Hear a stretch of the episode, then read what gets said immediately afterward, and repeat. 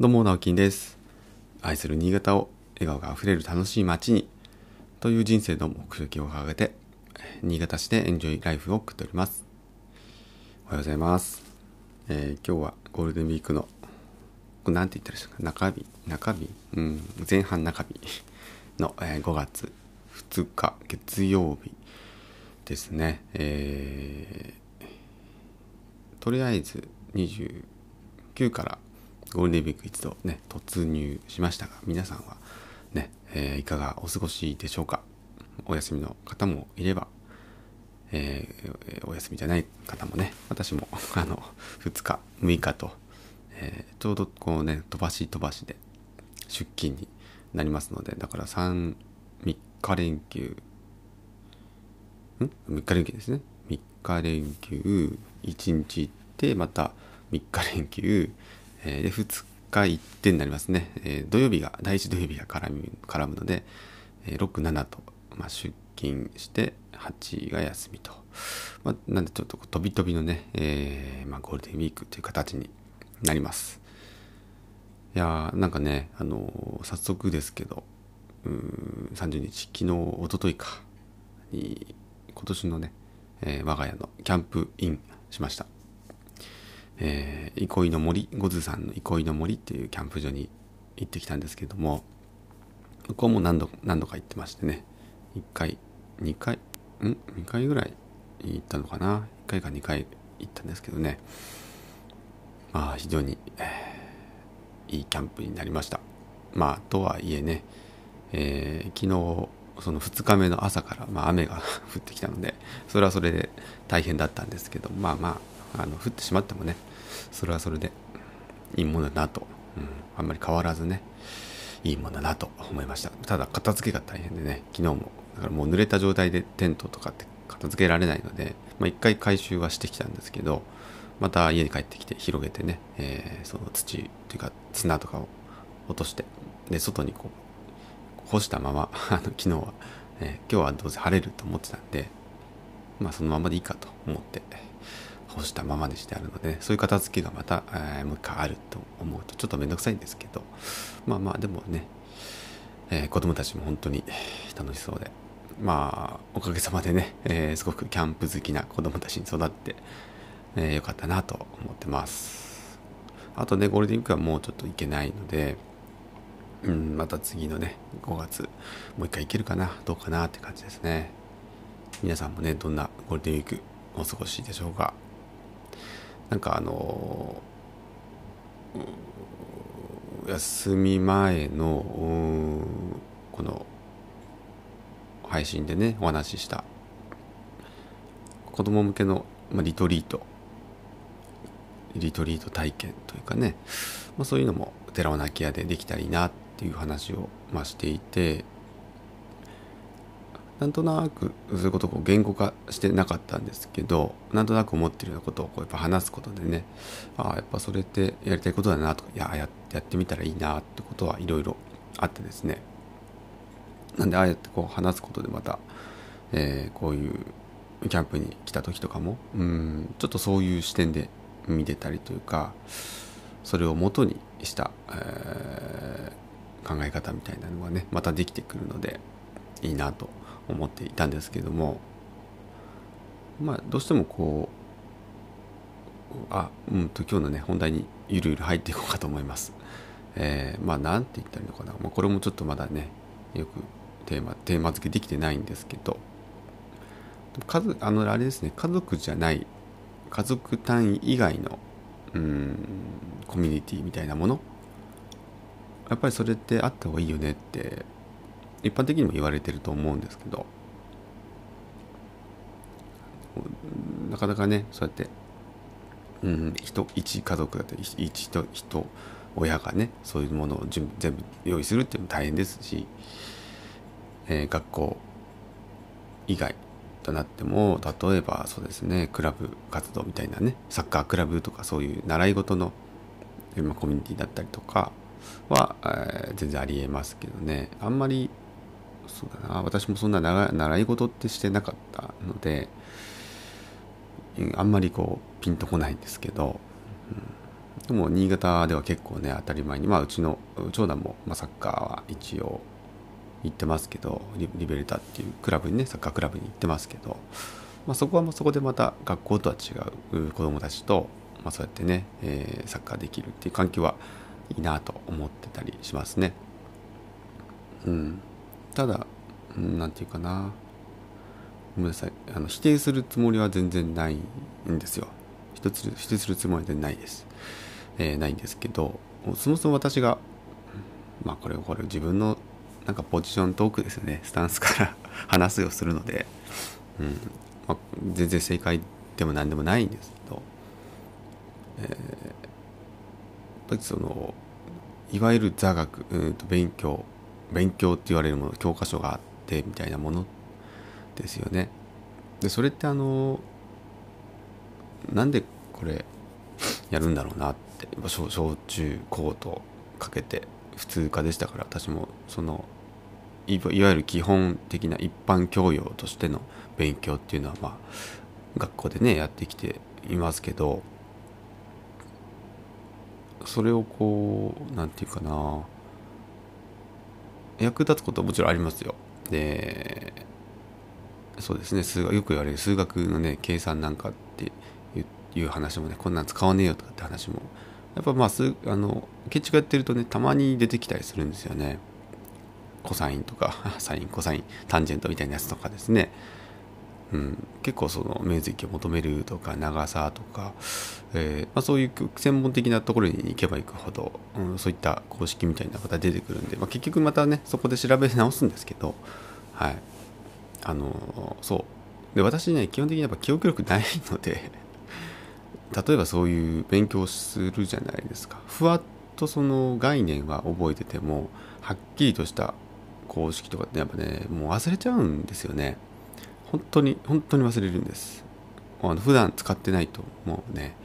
全く忘れちゃう人間なので。これはねだから私のその体質ですね。きっとね脳みその容量かもしれないですけど。いちいちねそれをまた、えー、学び直さなきゃいけなくてね、うん、だで結局そのじゃあ学生時代に事前にやってたからそれをずっと覚えてるかっていうと、まあ、全然覚えてないですね。うん、で、まあ、これもその何て言うかなじゃあ必要なものだけやればいいっていうこともちょっと違うんですけどでもいや、まあ、必要じゃないことをやる必要ないなと思っていて、うん、だからほんのきっかけ作りというかそのほんの土台っていうかねその考え方みたいなその勉強の仕方とかね、うん、そうそう勉強の仕方はうん学んでた方がいいかなと思いますねだからそういうこと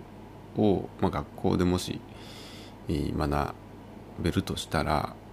あとそのプラス自分が興味あることをとことんやっていけばいいと思ってるんですね。うん、だそれはどのタイミングがいいかなっていうのはちょっとわからないんですけど、まあ、小学校のもうね、えー、本当に最初だけやってとか後半はね、えー、ちょっとそういうふうに自由教育じゃないですけど自分で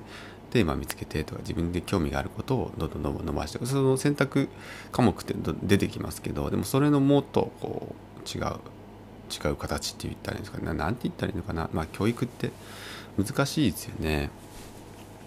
とはいえ私もうんと知らなかったというかね、まあ、改めて聞いてすごいなと思ったんですけど日本のそういう義務教育の、まあ、小中レベル義務教育ですよね。の要は世界的なレベルっていうのもある程度こう統計というかねあの点数とか出てたりするらしいんですね。何だったかなちょっと名前忘れたんですけど、えー、その木下仁さんという方が結構いろいろそのデータを用いて話をされてたんですけど。世界的に見るとやっぱ日本のその義務教育のレベルっていうのは割と高い部類に入るんですね、はい、トップトップクラスに入ってるんですけどことそのアジア全体がやっぱり高いんですね。そもそも。教育レベルが高いということで。昔はやっぱそのアジアの中でも日本っていうのは抜きに出てたものが、えーまあ、それはこう落ちた。日本が落ちたんじゃなくて周りが上がってきたらしいんですよね。台湾とかにも今日本日本と日本のその教育レベルまあちょっと抜かれている部分あるらしいんですけど日本がもちろんあの超えてる部分もあるんですけどね、うん、読解力とかは確か高かったのかな日本ってまあ日本語のおかげが分かんないんですけどねなんでまあ得意不得意があると思うんですけど、うん、昔やっぱりもう日本ずっと全部ほとんどが多分トップクラスだったものが先進国の中でもトップクラスだったものが今はちょっとこう他に抜かれてきているっていう状態らしいんですね。それでもまあ世界全体で見たら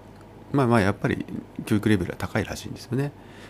そういう意味で言うと、まあ、そこをこうあんまり伸ばす必要もないかなと私は思ってて逆に、そこプラスじゃあそれを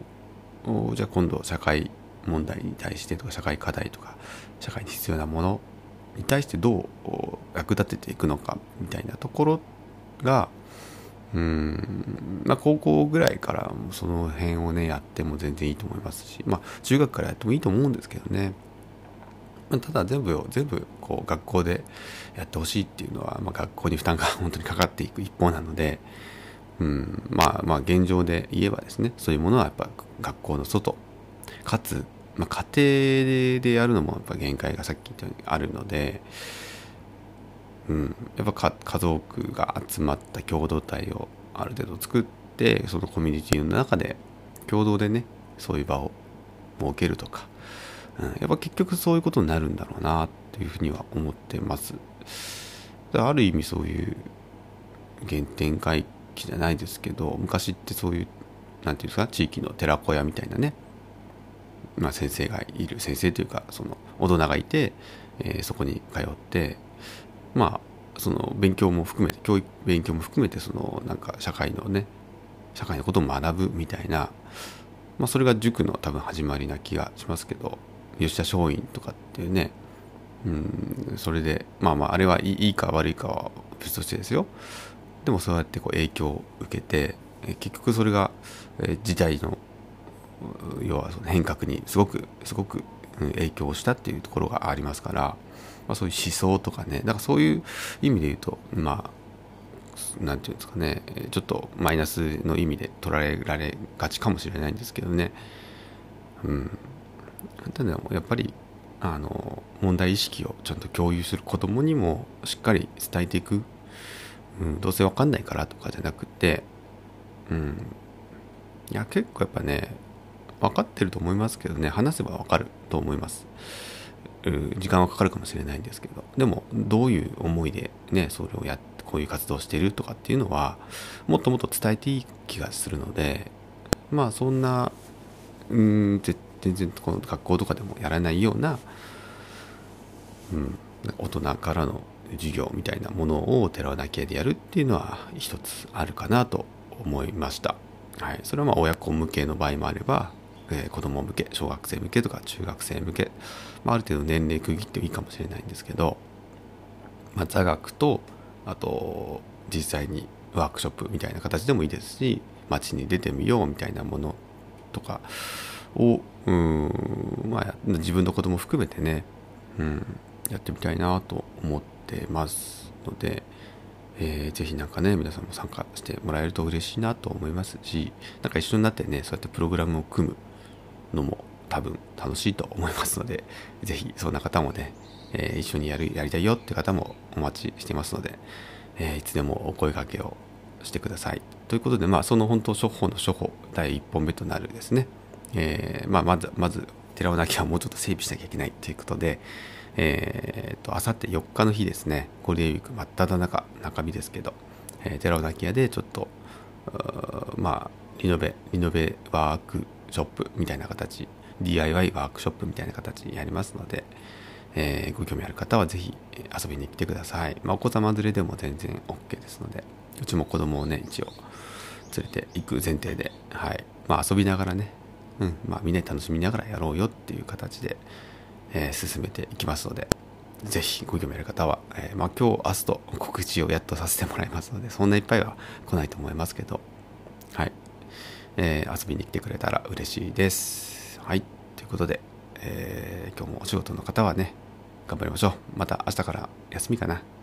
ね、今日一日踏ん張って、え、また3連休楽しみましょう。ということで、えー、今日も一日張り切って頑張りましょう。それではまた、バイバイ。